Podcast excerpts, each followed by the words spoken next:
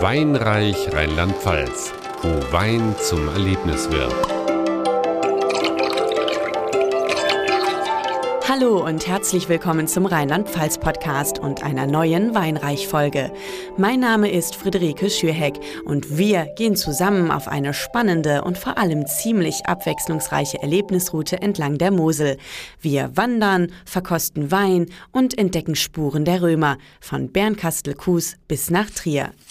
Los geht's in Brauneberg auf dem 4,8 Kilometer langen Kulturweg Grafen, Gold und Schwarzer Peter, ein Wanderweg der Mosel-Erlebnisroute. Auf 47 Kilometern schlängeln sich die verschiedenen Wege insgesamt rund um Brauneberg, Mülheim und Andel. Wir folgen den Pfaden von Schinderhannes und seinem Räuberkomplizen, dem Schwarzen Peter. Schauen Sie mal, da oben ist der Schwarze Peter. Der ist immer wieder mit einem Pfeil versehen, sodass Sie immer wieder die richtige Richtung finden und den richtigen Weg niemals verpassen. Heike Lamberti führt Gäste maskiert als Schwarzer Peter über den Kulturweg. Sie schlüpft in die Räuberrolle und erzählt aus dem spannenden Leben der Wegelagerer, das schließlich im Gefängnis endete. Der Herr Petri, der war halt eben auch Köhler von Beruf und der war halt eben immer auch schwarz im Gesicht von seiner Arbeit, seine Kleidung immer und das hat er dann übernommen als der schwarze Peter. Da erfand ich ein Kartenspiel, euch wohl bekannt. Es wird der Schwarze Peter heute genannt. Weiter geht's am alten jüdischen Friedhof, vorbei an den typisch schiefen Gräbern. Im Hintergrund das atemberaubende Moselpanorama, dazwischen Rieslingsteillagen. Und auch die könnten Geschichten erzählen. In den 1930er Jahren war der Mülheimer Wein der bevorzugte Tropfen auf Zeppelinfahrten über dem Atlantik. Klar, dass man darauf heute noch stolz sein darf, findet Oberbürgermeister Friedhelm Liembrock. Die Nachbargemeinden sind neidisch und sie sagen ganz klar, der Mülheimer Wein, dass der mitgenommen wurde, weil er so schön leicht ist. Ganz leicht und vor allem bequem lässt sich der Kulturweg auch mit der Pferdekutsche erleben. Apropos Wein. Ein Stück die Mosel abwärts vorbei am mittelalterlichen Bernkastelkues liegt Ürzig. Sie werden staunen, wie gut hier traditioneller und modernster Weinanbau harmonieren. Tiefe Keller, kühle Keller bringen die besten Weine, weil es in der kühlen Atmosphäre langsam gärt. Ein echtes Highlight an der Mosel ist die Riesling-Manufaktur von Johannes Schmitz. Exklusive Weinproben zwischen Edelstahlfässern und kühlen Betonwänden. Dazu ein Barbereich ganz im Stil einer Hotellounge. In diesem nüchternen Gebäude Glas, Schiefer als äh, heimisches Material, Eichenholz als Tisch und das gibt eine sehr schlichte und sehr schöne Atmosphäre zum Weinprobieren. Und direkt daneben diese offene Produktion, wo man reinschauen kann, das war der Gedanke, die Grundidee. Und so lässt sich der Wein mit allen Sinnen genießen. Lust auf eine kleine Weinprobe? Kein Problem. In Ürzig geht das auch ganz kurzfristig. So eine schöne Seminarweinprobe, die bieten wir an, am liebsten mit einer Voranmeldung. Das geht oft auch einen Tag vorher. Das ist überhaupt kein Problem. Wenn die Zeit sich einrichten lässt, machen wir das gerne. Moderner Weinanbau. So war das natürlich nicht immer. Und deshalb führt uns unser Weg nun auch ein Stück die Mosel hinauf, fast bis nach Trier, zurück in die Zeit der Römer. Wir sind in Longich, vor uns die alten Gemäuer der Villa Urbana.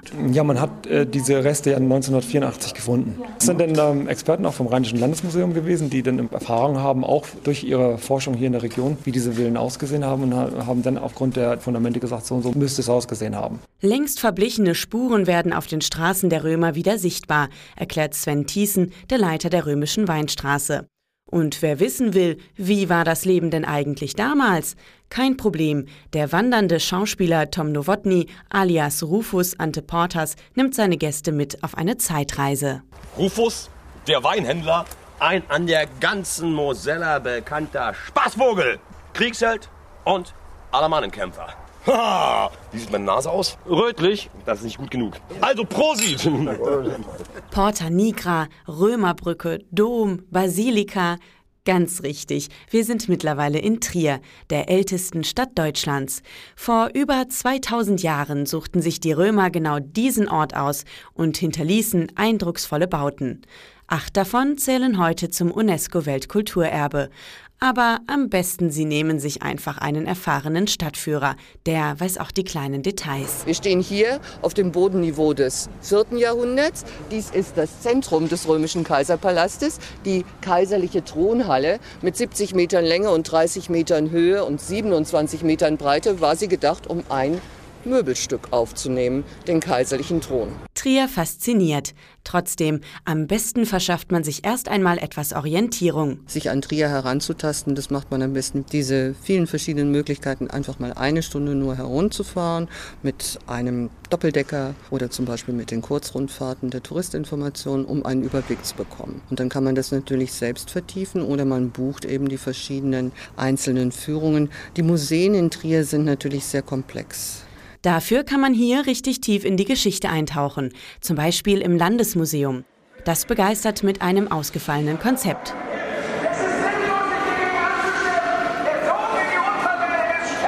Reich der Schatten heißt die neue Ausstellung. In riesigen, abgedunkelten Räumen scheinen Geister der antiken Unterwelt zum Leben erweckt zu werden. Lichtillusionen und Schatten huschen und schweben über die Exponate.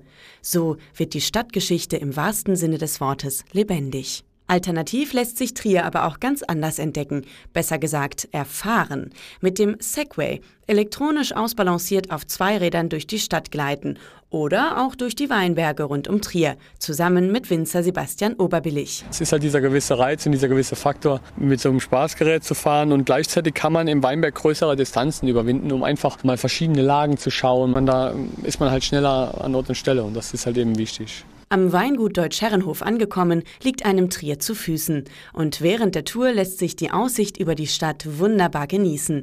Das Segway hat man da schon fast unter den Füßen vergessen. Mit einbegriffen in die Seg and Wine Tour ist übrigens auch eine eigene Weinverkostung. Dazu gibt's ein saftiges Winzersteak und jede Menge Infos rund um das Thema Moselwein. Wir schauen uns dann zwischendurch oder oft auch nach dem Essen den Keller mal an, weil, dann, bisschen, weil dann einfach ein bisschen mehr Zeit ist, auch Fragen zu stellen. Und dann gibt es sechs verschiedene verschiedene Weine, die ich dann immer kommentiere. Das heißt, wo man zu jedem Wein was erklärt bekommt. Und da gibt sich auch die Gelegenheit, das am Tisch ein paar Fragen zu stellen, weil oft dann auch Rückfragen einfach kommen. Und das ist auch eben schön, dass man bei so einer Weinführung halt Sachen, die man immer mal wissen wollte, fragen kann und normalerweise eine passable Antwort bekommt. Weitere Antworten und Informationen rund um das Thema finden Sie im Internet unter www.wein-reich.info.